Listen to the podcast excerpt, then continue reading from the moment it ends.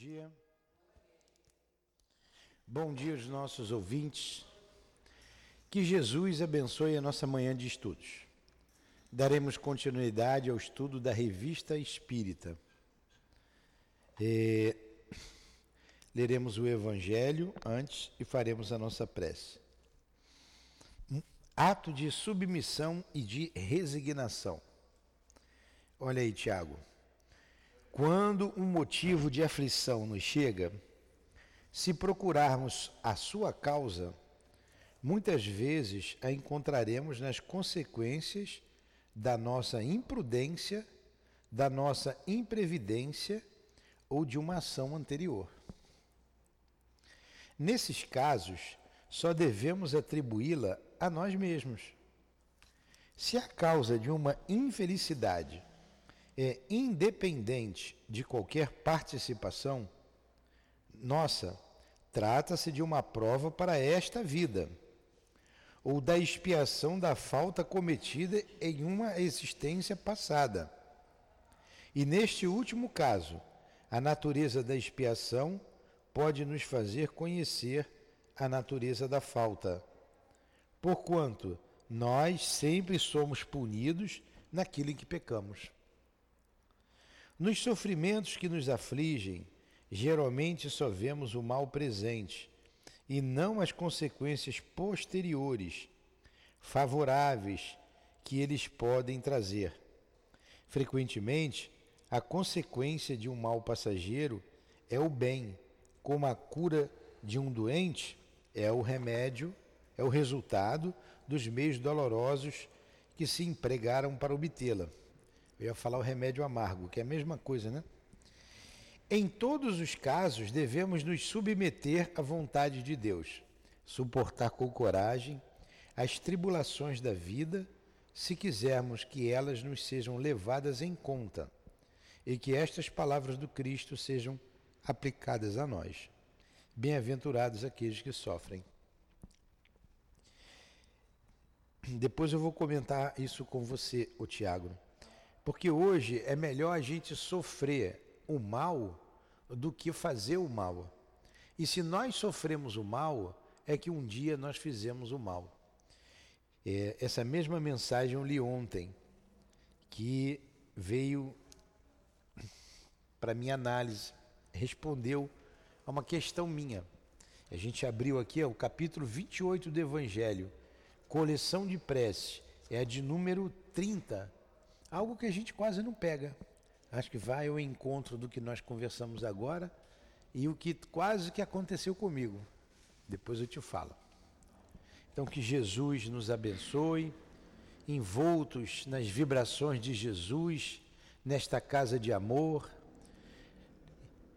E por que não nas vibrações de Deus, o Criador de todas as coisas, que preenche este ambiente que faz com que exista vida no universo, a vida na terra, a vida em nós.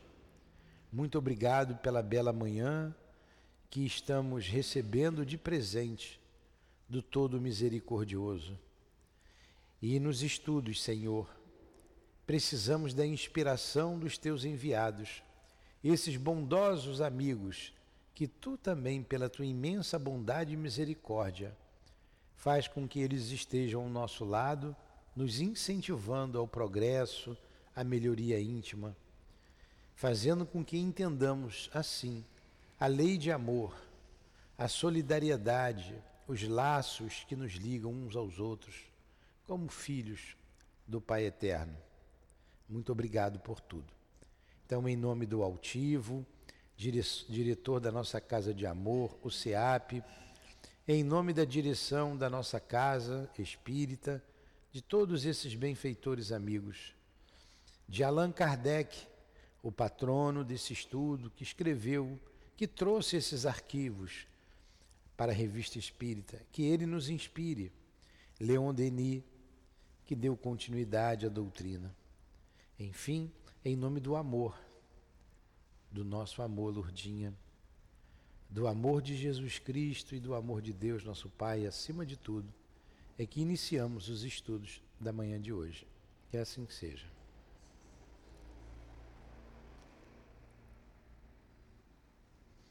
Então vamos lá. Vamos iniciar o estudo. É, paramos na revista de junho, né? Estamos na de junho, estamos terminando. Aí tem uma. É, Henry Marte, sua opinião sobre as comunicações extracorpóreas. Eu sempre vejo na minha cabeça uma narrativa, ficar ouvindo essas coisas, né? É mais um artigo trazido por Kardec. Então ele vai falar aqui sobre as relações extracorpóreas. Vamos lá. O que é extracorpóreo? Fora do corpo, certo? Entendeu, Rosângela? Relações extracorpóreas. Eu tenho uma relação com o espírito, com os espíritos da nossa casa. São relações extracorpóreas. Durante o sono, eu tenho relações, todos nós, relações extracorpóreas.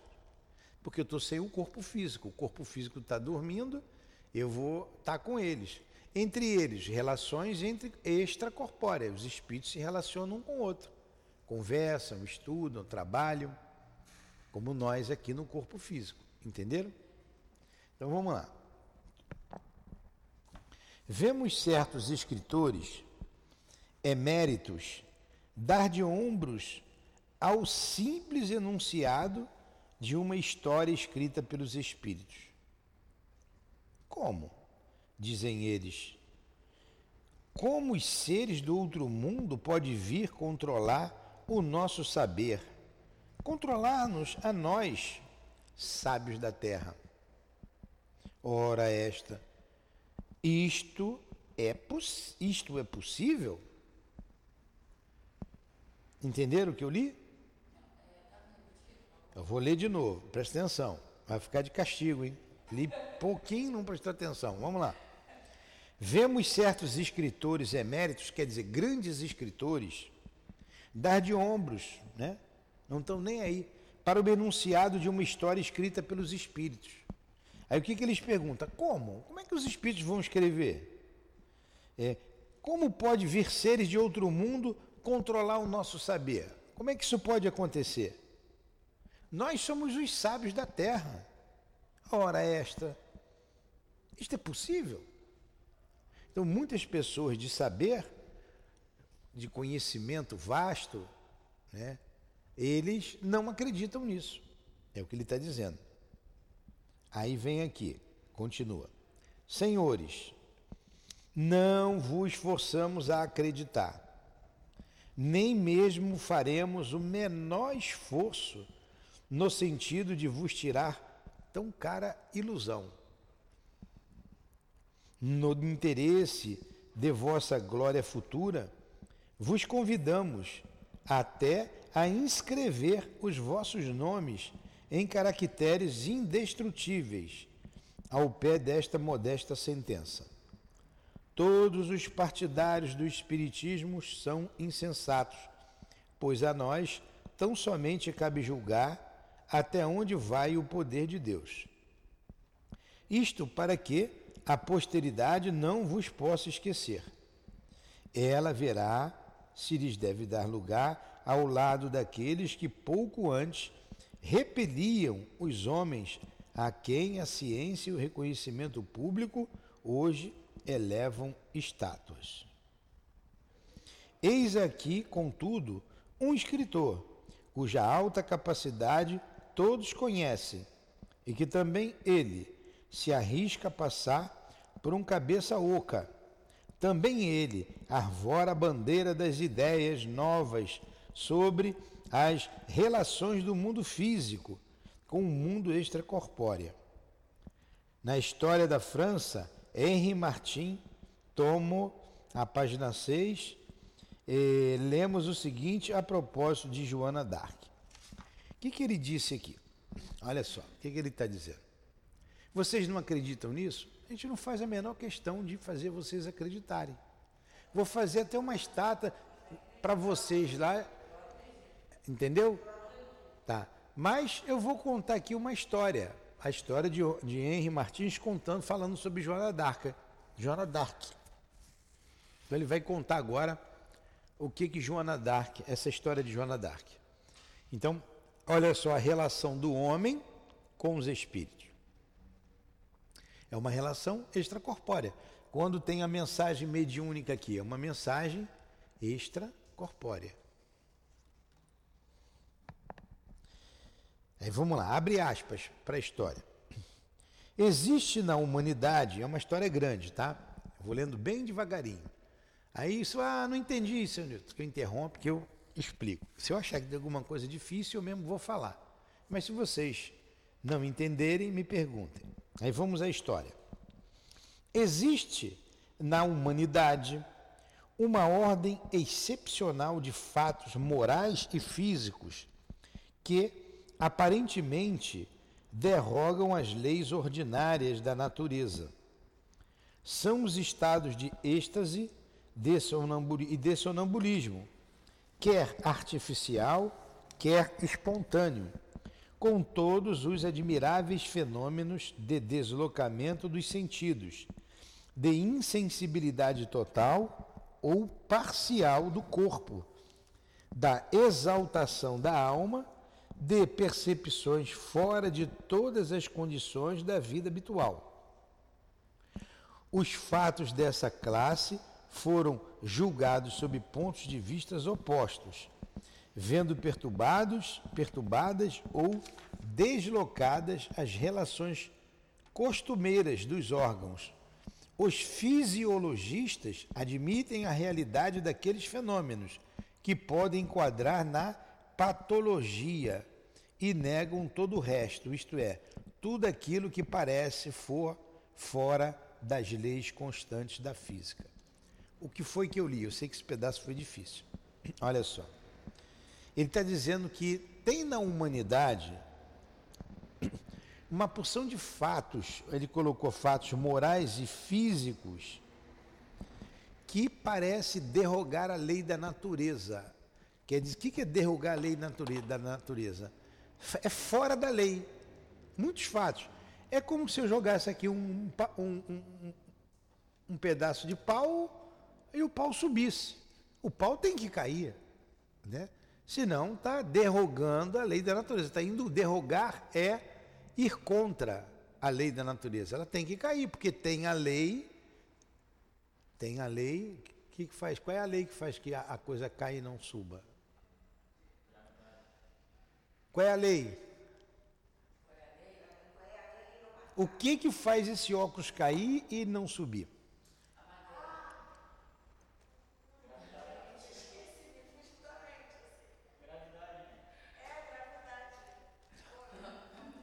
Colaram, mas acertaram. Lei da gravidade. É, lei da gravidade.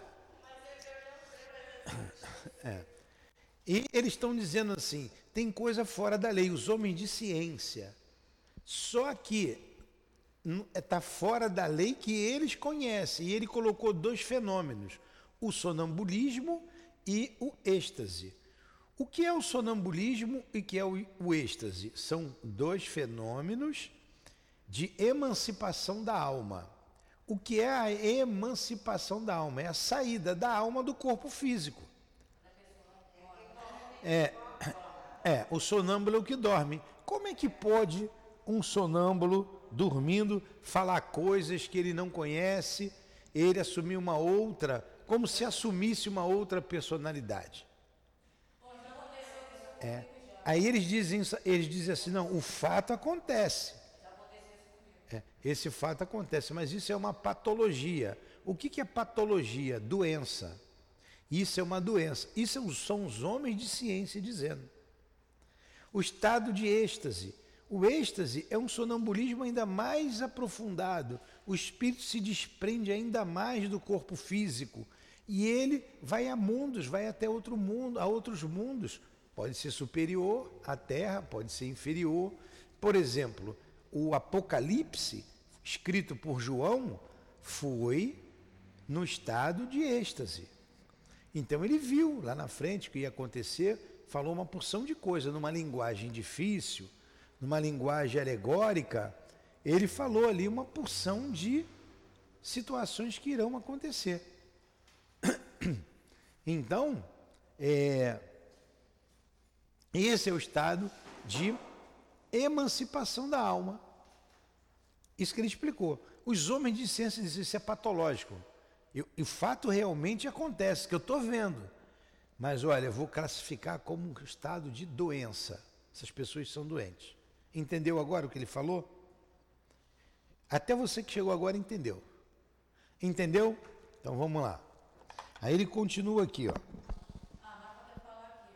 Fala.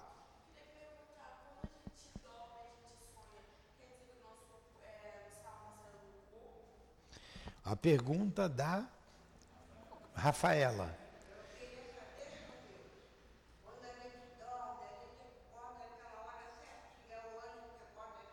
A pergunta da dona é, Berenice. A Rafaela perguntou: quando a gente dorme, você quer saber o que é o sonho? Por que, que a gente sonha quando estava dormindo? Ó, vai ter um artigo sobre os sonhos. Tudo esses fenômenos da emancipação da alma está no livro dos Espíritos, ali da partir da pergunta 400. Sonho, o sonho, o sonambulismo, o êxtase, a catalepsia, a letargia, tudo está sendo explicado ali no livro dos Espíritos. Muito bem, mas vamos falar. O sonho é uma emancipação da alma Todas as noites nós sonhamos, todo mundo, toda noite. Nós saímos do corpo, a lembrança nem sempre a gente tem, a lembrança do sonho. Mas todas as vezes que o corpo relaxa, a gente sai do corpo. Mostra que a nossa natureza, ela é espiritual, não é corporal. Se ficar aqui a minha, a minha voz for adormecendo vocês, vocês forem apagando, de repente vocês fazem assim, parece que está caindo, não é?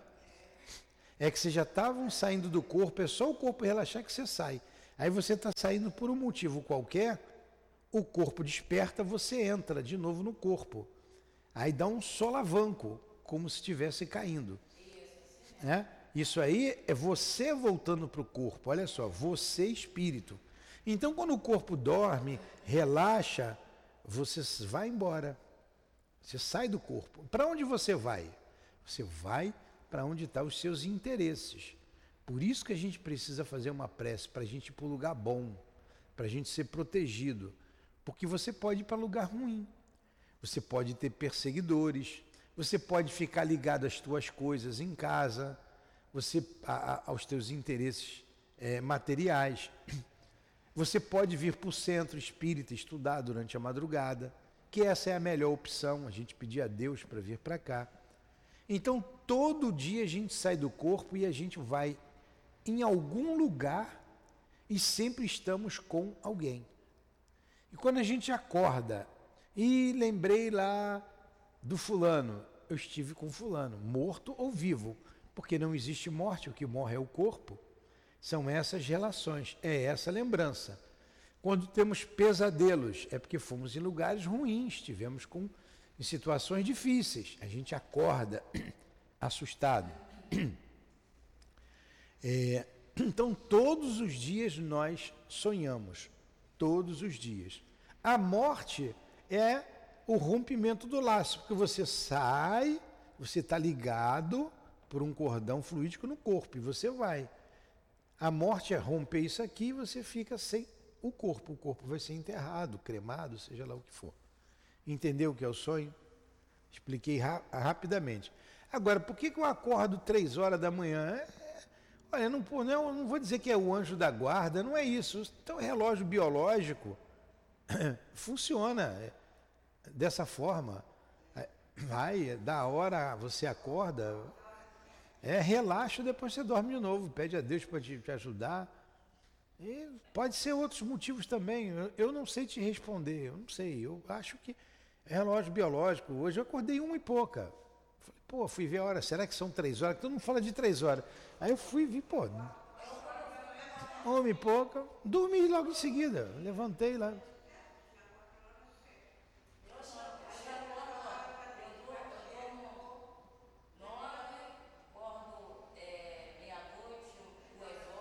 É, somos nós mesmos. São problemas físico. A mesma coisa o sonho, olha. Eu não sonho com nada, eu não me lembro de nada. Ó, absolutamente nada. Ó, não sonho com meu pai que já morreu, nunca sonhei com ele, nem com a minha mãe, nem com a Lurdinha, já alguma vez que eu penso tanto nela, já, mas muito raramente, coisas assim de segundos. Ao acordar, ao despertar, parece que estou me despedindo dela. Um parente nenhum, nunca sonhei, não sonho com centro espírita, não sonho com nada, eu não lembro. Isso aí, ele explica lá no livro dos Espíritos, é a minha característica física. Isso é físico mesmo, é meu. Tem gente que lembra de tudo, toda noite conta uma história, né? E te vi aqui, te vi ali, te vi lá, te vi acolá, fui fulano, vi fulano, conversei com a minha avó. Então é de cada um.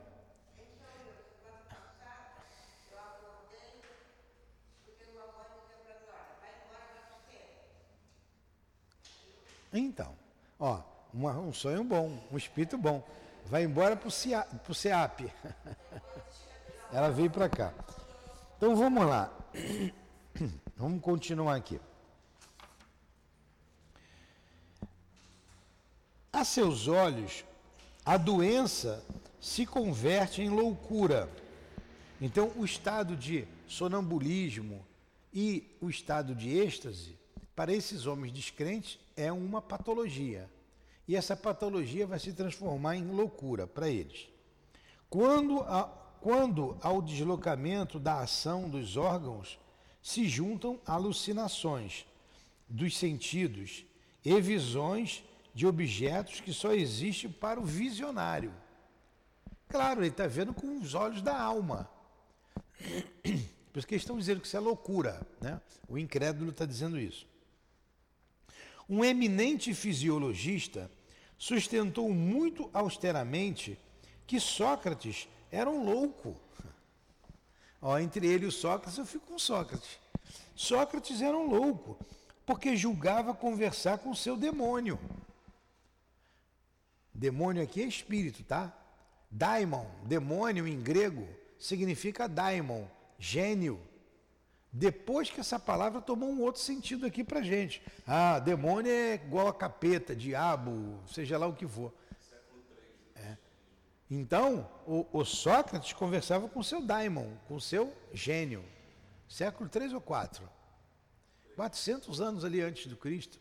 Não, depois de Cristo, que começaram a essa denominação. Ah, tá. Tá, tá bom. Isso aí, né? Depois, isso aí, século 3. Século 3, século 4 são 300 e pouco. os místicos, ó, um eminente fisiológico, ah, os místicos não só afirmam serem reais ou, extra, ou extraordinários fenômenos de percepções magnéticas, tendo sobre esta questão inúmeras provas e testemunhos fora do misticismo, como sustentam que as visões dos estáticos têm objetos reais, certamente não vistos pelos olhos do corpo, mas pelos do espírito. Para eles, o êxtase é a ponte lançada do mundo, do mundo visível ao invisível. O meio de comunicação do homem com os seres superiores, a lembrança e a promessa de uma existência melhor, de onde decaímos e que devemos reconquistar. Neste debate, que partido deve tomar a história e a filosofia? Aí ele vai falar. Então, para uns, essa questão da relação do homem com o mundo espiritual é patológico, é loucura. Isso não existe, porque não existe espírito. Isso é da cabeça desse pessoal louco.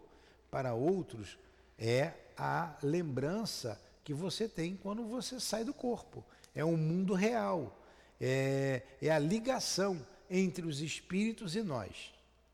Então, com quem a gente vai ficar? Com quem não acredita ou com quem acredita? E ele fez então essa pergunta. Esse debate devem tomar a história e a filosofia. Aí ele vai falar aqui sobre isso agora. Entenderam? Ó. A história não, po não poderia determinar com precisão os limites nem a extensão dos fenômenos, nem das faculdades estáticas e sonambúlicas. A história está dizendo aqui, ó, a história não poderia determinar com precisão os limites, nem a extensão dos fenômenos, nem das faculdades estáticas e sonambúlicas. Mas constata que ocorrem por toda parte. Ele não sabe classificar, mas está sempre acontecendo. Que os homens sempre lhes deram crédito, que eles exerceram uma ação considerável sobre os destinos do gênero humano, que se manifestaram não apenas entre os contemplativos, mas nos gênios mais potentes e mais ativos, e na maioria dos grandes iniciados. Que por mais desarrazoados que sejam, muitos estáticos, nada existe de comum entre as divagações da loucura e as visões de tantos outros. Que as visões podem ser ligadas a certas leis, que os estáticos de todos os lugares e de todos os tempos têm aquilo que se poderia chamar uma linguagem comum, a linguagem dos símbolos, da qual a poesia não é mais que um derivado. Linguagem que exprime mais ou menos constantemente as mesmas ideias e os mesmos sentimentos pelas mesmas imagens. Então, o que, que ele está dizendo? A história diz que isso sempre aconteceu, mas que ela não sabe explicar o fenômeno. E é uma coisa comum, eles falam uma linguagem simbólica, como é o caso do Apocalipse. É o estado de êxtase mais conhecido. Mas você tem estado de êxtase que são bem claros é, na maioria é assim. E o estado sonambúlico, você tem estados bem claros. Por exemplo, lá nos Estados Unidos, teve um, um, um, um, um médium, também ele era médium, um médium sonambúlico, que ele era um homem do campo, um homem comum. Mas quando ele entrava no estado sonambúlico, ele via as doenças, receitava remédio, às vezes ele pedia opinião de alguns espíritos, faziam filas ele foi tão famoso, ele ficou tão famoso, com, e depois que ele voltava ao seu estado no, normal, aqui da vida fí, física, ele não lembrava de nada. E ele fez tanta coisa interessante que abriram um hospital para ele, para ele atender as pessoas. Se vocês botarem aí um nome aí na internet, Edgar Case, Edgar Case, C-A YCE. É um grande médium sonambúlico. Como é que você vai dizer que ele é louco? Se ele está te ajudando? Vê a data aí, 1900. E o estado de êxtase mais conhecido é o do nosso querido João. Ele nasceu em 1877. Ah. Ó, ele desencarnou em 1945, nasceu em 1867. Coloca, vê aí, lê sobre ele aí. Edgar Cayce.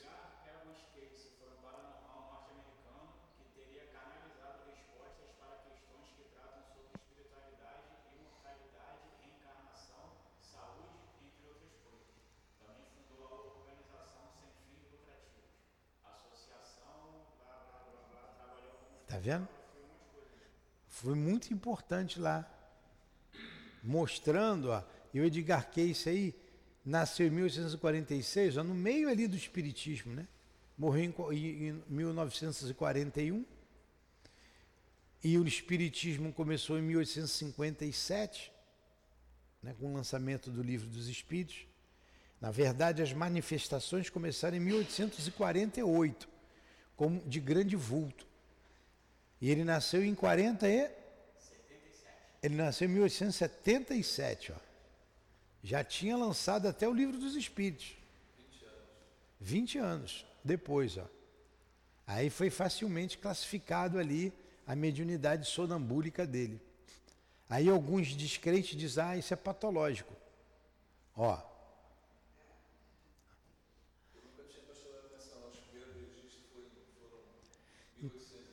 É, a, o 48. A gente tem como. A história do Espiritismo é um curso muito interessante. Lá no Leon Denis tem esse curso. Nós trouxemos para cá. Ainda não tivemos, aí tivemos um ano de estudo aqui, um ano, quando estava aqui, algumas pessoas nos ajudaram, por falta de, de, de, de gente. Não, está tendo. Ele está dando o que é o Espiritismo e depois vai dar a história do Espiritismo. O Agalhardor. Não está tendo agora, mas a gente vai ter que ter esse estudo aqui. Que ele fala desses fatos históricos. Um deles, né, fala desses médiums todos. Um deles é, é as, são as manifestações de Hydesville, nos Estados Unidos, com as irmãs Fox, em 1848. Aquilo ali provocou um, um, um, um estardalhaço nos, na, nos Estados Unidos e porque chamou a atenção de todo mundo. Começou ali. A partir dali, as manifestações se espalharam dos Estados Unidos por toda a Europa, por todos os lugares do mundo. Ali é considerado a, o momento em que as portas do mundo espiritual foram abertas para o mundo, de maneira ostensiva. Tem um caso muito interessante que nós estudamos aqui umas duas ou três aulas atrás, né? Lá na Rússia, muito parecido com. Foi na Rússia, não? Foi Alemanha. Ah, na Alemanha. Rússia, eu estou com o negócio da guerra aí na cabeça aí que eu fui ler de manhã. Rússia. Que Rússia? Na Alemanha. Agora não me, não me peça para falar o nome da garota nem a, a cidade lá, né? É, nós estudamos aqui. Foi bem interessante, foi bem parecido com aquele de Heidesville, porque chamou a atenção da cidade, de toda a Alemanha, a ponto de chegar na França, espalhou por toda a Europa é pequenininha, todo mundo é ligado, por toda a Europa, o fato acontecido lá. E o Kardec colocou o artigo aqui da manifestação física. Isso para quê? Chamar atenção. A manifestação física é para isso. Ó. Tem alguma coisa fora do que a gente chama de lei natural. É lei natural, mas que muito acha sobrenatural, mas não é sobrenatural. Assim como Jesus não fez milagre, tudo que Jesus fez estava dentro da lei natural. O homem que não conhecia a lei natural, mas estava dentro da lei natural, dentro da lei de Deus. Lei natural, lei de Deus. Como as curas que até nas casas espíritas, nas igrejas, em tudo quanto é lugar se faz hoje, está dentro da lei natural. É, a gente precisa compreender essa lei, a lei que rege esses fenômenos. Assim como o sonambulismo e o êxtase estão dentro das leis natural, não leis fora da natureza. Como está dizendo um camarada aqui, ó, isso é loucura, isso é patológico. E não é. Ele fala isso porque ele não conhece. Quem foi lá o, o, português que acendeu lá o, o fósforo para o índio? Como é que era o nome do índio lá? Todo mundo se abaixou, ó, oh, faz do palitinho sair fogo. O índio lá não conhecia. O... Jogou cachaça na água, tacou fogo. Ó, oh, ele fez a água pegar fogo. Pô, cachaça braba essa, né? Pegou fogo até na água. Então, é, é, é você não conhece, você nunca viu aquilo, pô, esse cara é mágico, esse cara é poderoso, esse cara é um Deus. Como é que ele faz lá o, o palito pegar fogo? Não conhecia a pólvora. Quando você conhecer a pólvora, ah, isso aqui é pólvora, isso aqui realmente pega fogo. Aí é diferente. Né? Ah, então ele está explicando isso. Vamos lá. Talvez seja temerário concluir algum em nome de, da filosofia então ele falou do fato histórico, agora vai falar do fato filosófico. Entretanto, depois de haver filosofia, é, eu não sei como é que eu classifico a ciência, a arte de pensar. Filosofar é pensar, aí eu não erro. É pensar. É, é o estudo do pensamento. Então você tem vários filósofos. É, a observação, em cima da observação, começa a pensar. Você vê é, Sócrates, ele ia para as praças lá na Grécia, ele começava a falar, a pensar, a jogar perguntas, e ele mesmo nunca escreveu nada. Ele só falava. E olha como ele é conhecido. Como é que tem escrito de Sócrates? Outros escreveram. Quem escreveu foi Platão, que era discípulo de Sócrates. Entendeu o que é filosofia? Então a filosofia é isso.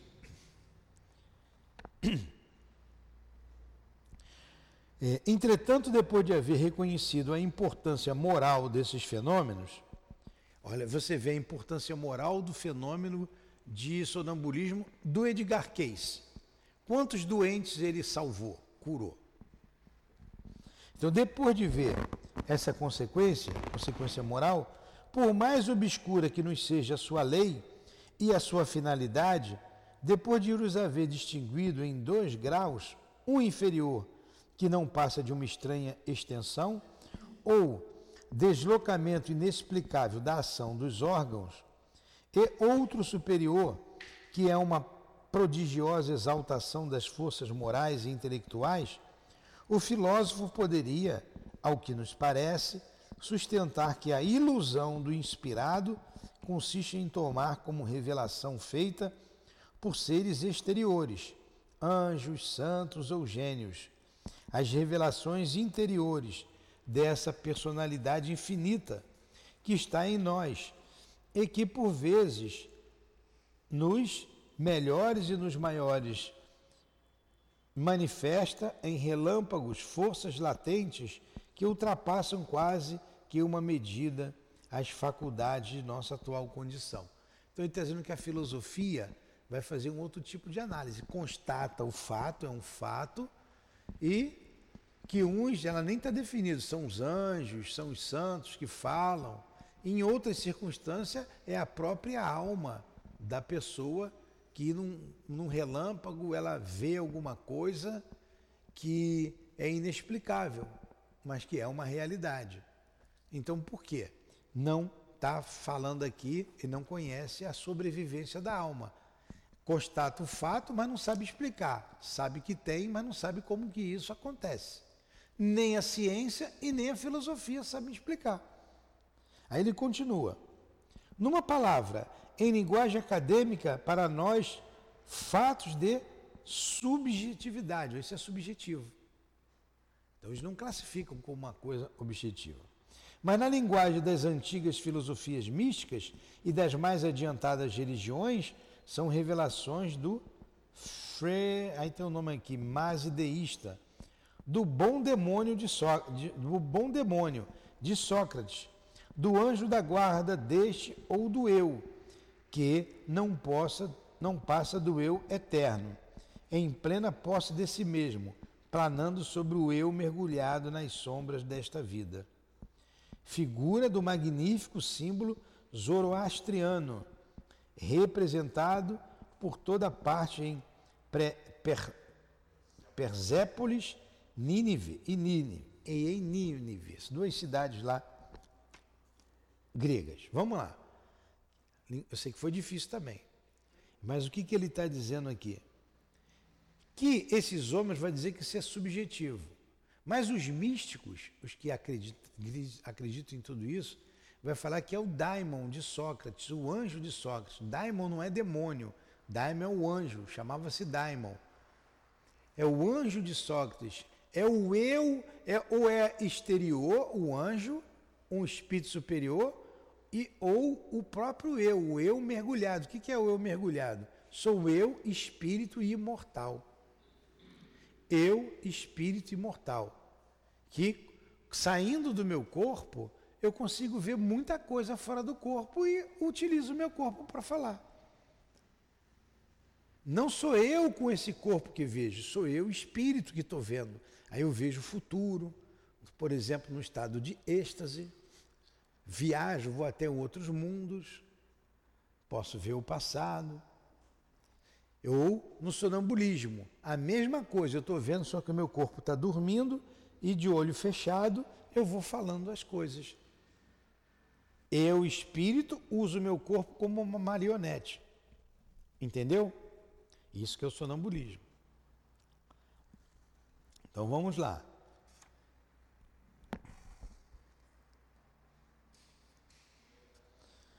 Negar a ação dos seres exteriores sobre. Está acabando aqui. negar a ação dos seres exteriores sobre o inspirado, não ver em suas pretensas manifestações mais que uma forma dada às intuições do estático, pelas crenças de seu tempo e de seu meio, buscar a solução do problema nas profundezas da personalidade humana, não é absolutamente pôr em dúvida a intervenção divina nos grandes fenômenos e nas grandes existências. O autor e sustentáculo de toda a vida, por mais essencialmente independente que seja de cada criatura e de toda a criação, por mais distinta que seja de nosso ser contingente, a sua personalidade absoluta não é um ser exterior, isto é, estranho a nós, e não é do exterior que ele nos fala. Quando a alma mergulha em si mesma, nela o encontra e em toda inspiração salutar, nossa liberdade as... se associa à sua providência. Aqui, como em tudo, é necessário prever o duplo perigo da incredulidade e da piedade.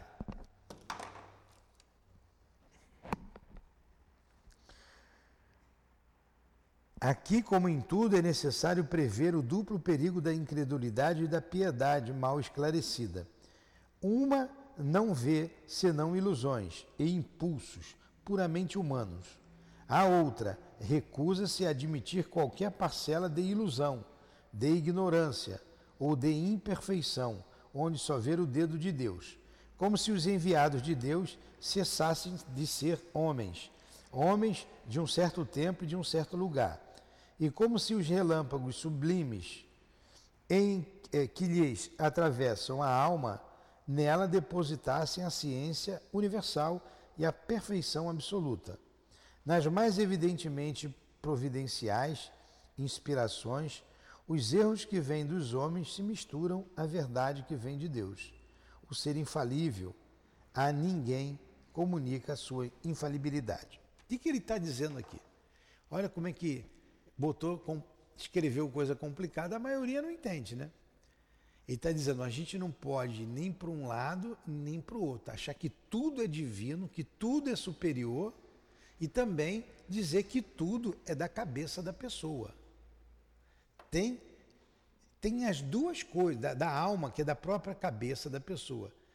É o ser, quando ele fala o ser exterior e o ser interior, o exterior é coisa divina, são os anjos, são os espíritos superiores. E o ser interior é da minha própria alma, é anímico. Não posso dizer que é só isso e que é só isso. As duas coisas acontecem.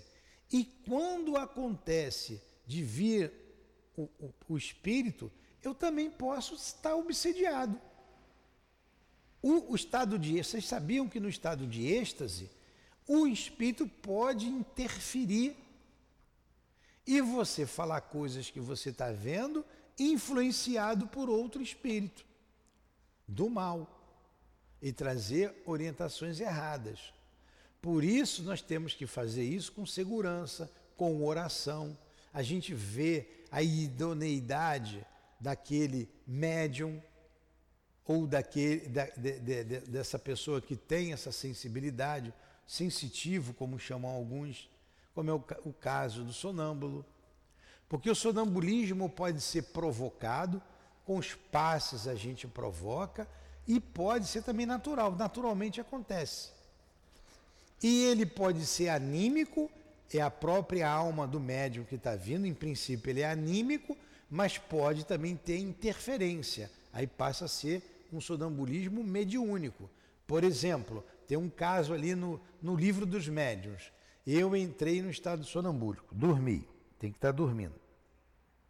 Aí falo para o Guilherme assim, Guilherme, é, você está com um sério problema no fígado. Um exemplo, tá? Você está com um problema no fígado. Aí o Guilherme diz assim: estou mesmo, estou com um problema. Qual é o remédio que eu tenho que tomar? Que medicação? Eu não sei.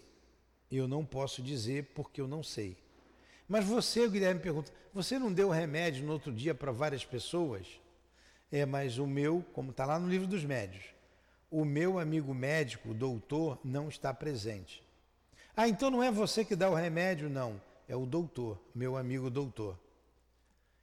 Eu vejo a doença, eu vejo o problema, mas eu não sei qual é o remédio. Aí um espírito me dá o remédio, aí olha a mediunidade.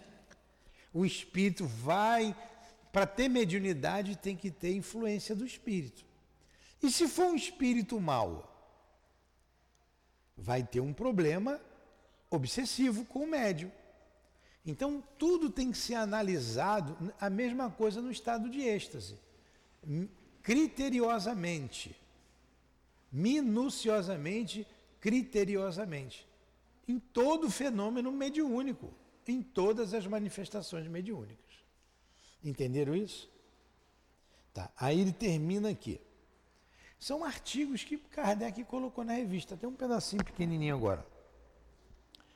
Julgamos que esta digressão não será tida por supérflua, deveríamos pronunciar-nos sobre o caráter e sobre a obra daquela das inspiradas, que no mais alto grau deu testemunho das faculdades extraordinárias de que falamos acima, e que a explicou a mais brilhante missão e que aplicou a mais brilhante missão dos tempos modernos.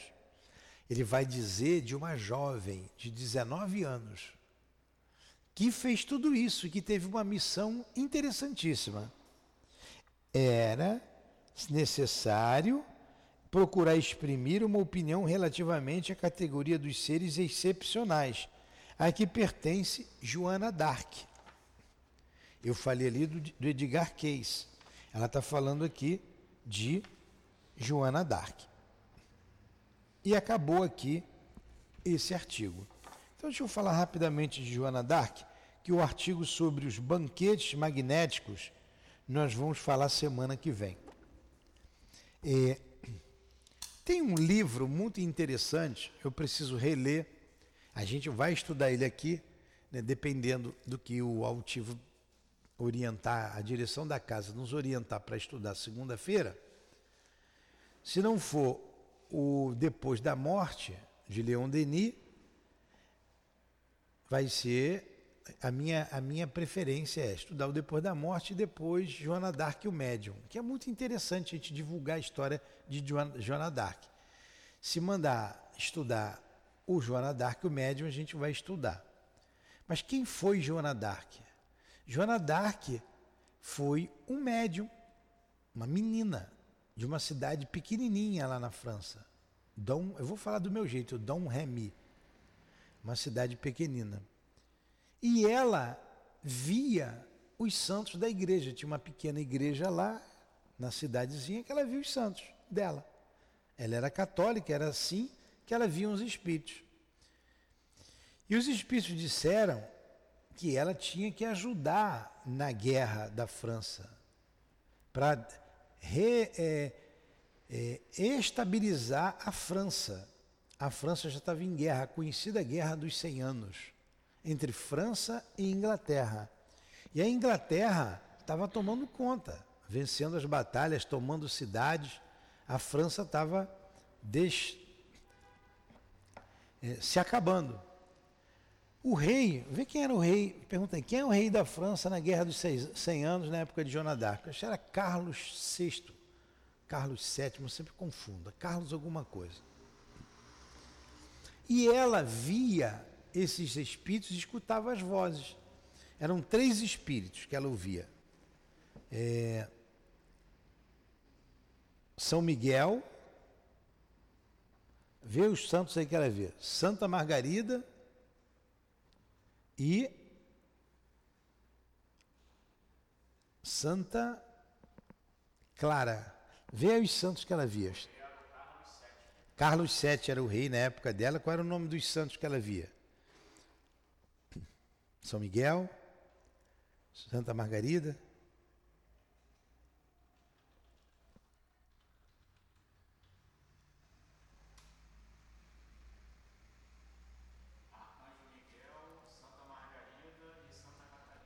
Santa Catarina. Sempre falo Clara, Catarina. São Miguel, Santa Margarida e Santa Catarina. Esses três espíritos acompanhavam, ela ouvia, ela via. E ela disse, ela foi orientada a ir para a batalha para ajudar a França. Ela vai até o Carlos VII. Carlos VII é, não era um rei, era um rei. Né? E quando ele foi avisado que, olha a mediunidade dela, vou contar só dois fatos. Quando ela foi avisada que, o rei foi avisado que viria uma jovem que queria conversar com ele e foi pedir a ele apoio, pedir autorização para ela ir para as batalhas. E chegou até o ouvido que ela ouvia os santos, que ela via, ela sabia quem era, os santos conversavam com ela, que ela via o mundo espiritual. O que, que o rei fez? Trocou de roupa lá com uma, um outro servo lá qualquer, e quando ela chegou, o falso rei, né, que botou a roupa lá, você que quer falar com o rei, você que quer falar comigo? Ela, não, eu não quero falar, eu quero falar com o rei, não é com o senhor. E ele estava com a roupa de rei, vamos dizer, fantasiado de rei, né? Não, o senhor não é o rei. Eu quero falar com o rei. Ela passou a olhar, aquele é o rei. Vim falar com o senhor. Aí ele já se rende ali e ela vai para a batalha. Ela cortou o cabelo bem curtinho para parecer homem. Ele entregou a ela uns soldados, mas vamos ver, vamos ver o que que dá. E ela foi vencendo batalha por batalha, batalha por da batalha. E foi reunificando a França e devolvendo, conquistando cidades, reconquistando as cidades francesas e entregando a França. Foi ferida na guerra. E no final, olha como é a, a, a situação.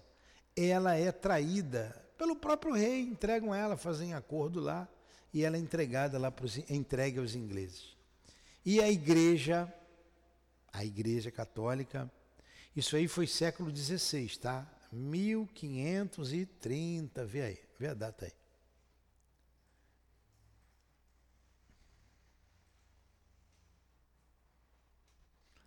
A gente tem que ter aqueles assessores igual de televisão. Vê a data aí, aqui, plá, na hora, né?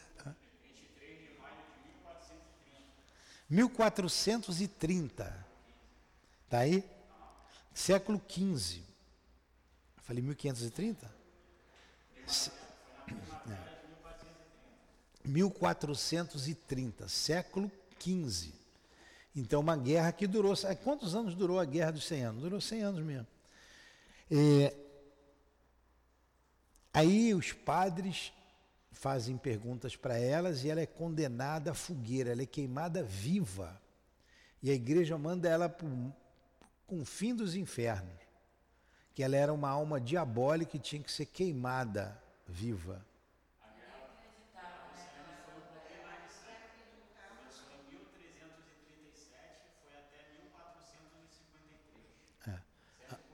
É. É, e ela devolveu a, a França à Inglaterra, devolveu a França à França. Ninguém acredita. A, a, igreja que achava que ela era bruxa, que ela foi queimada como bruxa. E fizeram uma pergunta a ela assim, ó, dentre várias perguntas para você. Como se vestem os seus santos?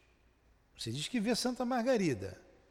Vê Santa Catarina e São Miguel, como eles estão vestidos? Se ela responde, estão vestidos com roupa igual a nossa. Herege, porque está colocando os, os, santos iguais aos homens. Não, eles não são vestidos, é, eles estão nus. Você é uma libidinosa. Está botando santo nu, queima. Taca fogo, não é assim? Qualquer coisa era motivo. Vamos, responde. Padres, hein? Inquisidores. Aí ela vai e responde. Você acha que Deus não tem como vestir os seus santos? Que resposta, né?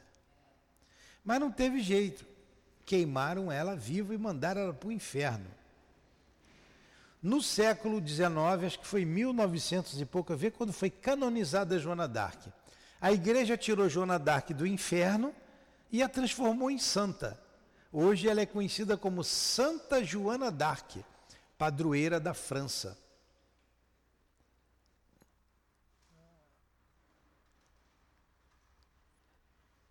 Mil. Quando foi canonizada, hein? Enfim.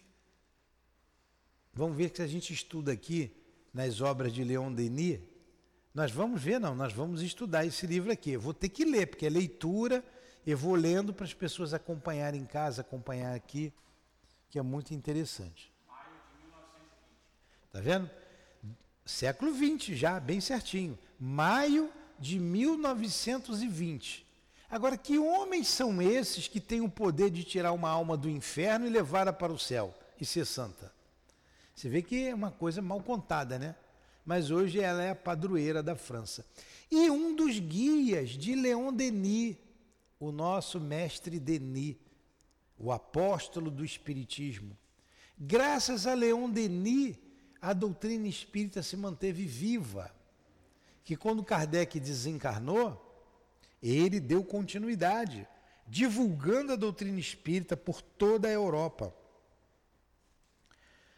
Ele aproveitava o trabalho dele e divulgava a doutrina espírita. E escreveu várias obras sobre a doutrina espírita. Ele tem artigos aqui, ele escreveu artigos para a revista espírita. Um desses livros é esse, Joana Dark e o Médio. Nós estamos estudando aqui, nas segundas-feiras, o problema do ser e do destino, que vai demorar aí mais uns dois, três meses, uns três meses para terminar. Terminando o livro, a gente vai estudar outra obra dele. Então, Joana d'Arc era conhecida por Leon Denis como espírito azul. O espírito azul, que ele via naquela cor azulada. Ou, inicialmente, Sorella. Sorella, espírito azul, é o mesmo espírito. Guia, um dos guias de Leon Denis. Era ele e o outro, o outro espírito. É... Vê aí o guia de Leon Denis. A minha cabeça de velho está falhando toda hora. É... Tá bem aqui na língua.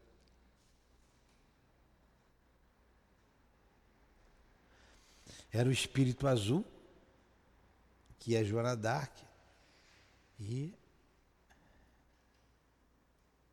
Está bem aqui, vocês sabem o nome também.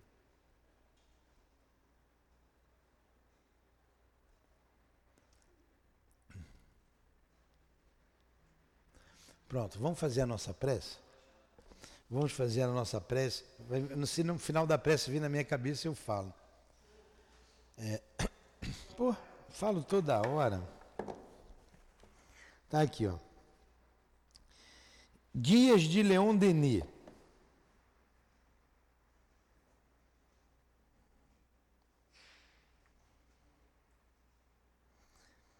Da nascimento, morte, forma. Está aparecendo o Centro Espírita Leão Denis aqui. Mas os guias dele não tá.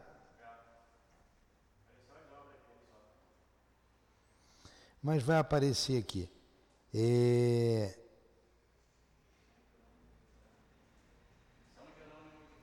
Putz, São Jerônimo. Não, São Jerônimo de Praga. É. O outro é Joana Dark. São Jerônimo. Vamos fazer a nossa prece? Gostaram do estudo? Apesar do, do professor aqui, das falhas do professor? Então vamos lá. Então agradecemos ao Senhor pela alegria que nos deu de conhecermos um pouco mais a respeito da doutrina espírita. Ao mestre Kardec, a nossa imensa gratidão por tudo que nos legou a Leon Denis, um dos patronos da nossa casa, guias, diretores da nossa casa. Muito obrigado. Nossa gratidão ao altivo, querido irmão, querido amigo de todos nós. E aos demais trabalhadores e guias desta casa de amor. Muito obrigado. Em nome de vocês, em nome da direção espiritual da nossa casa de amor, do nosso querido altivo, em nome de Leon Denis, de Allan Kardec, em nome do amor, do nosso amor, Lourdinha, do teu amor, Senhor, mas acima de tudo, em nome do amor de Deus, nosso Pai, é que damos por encerrado os estudos da manhã de hoje em torno da revista espírita. Que assim seja.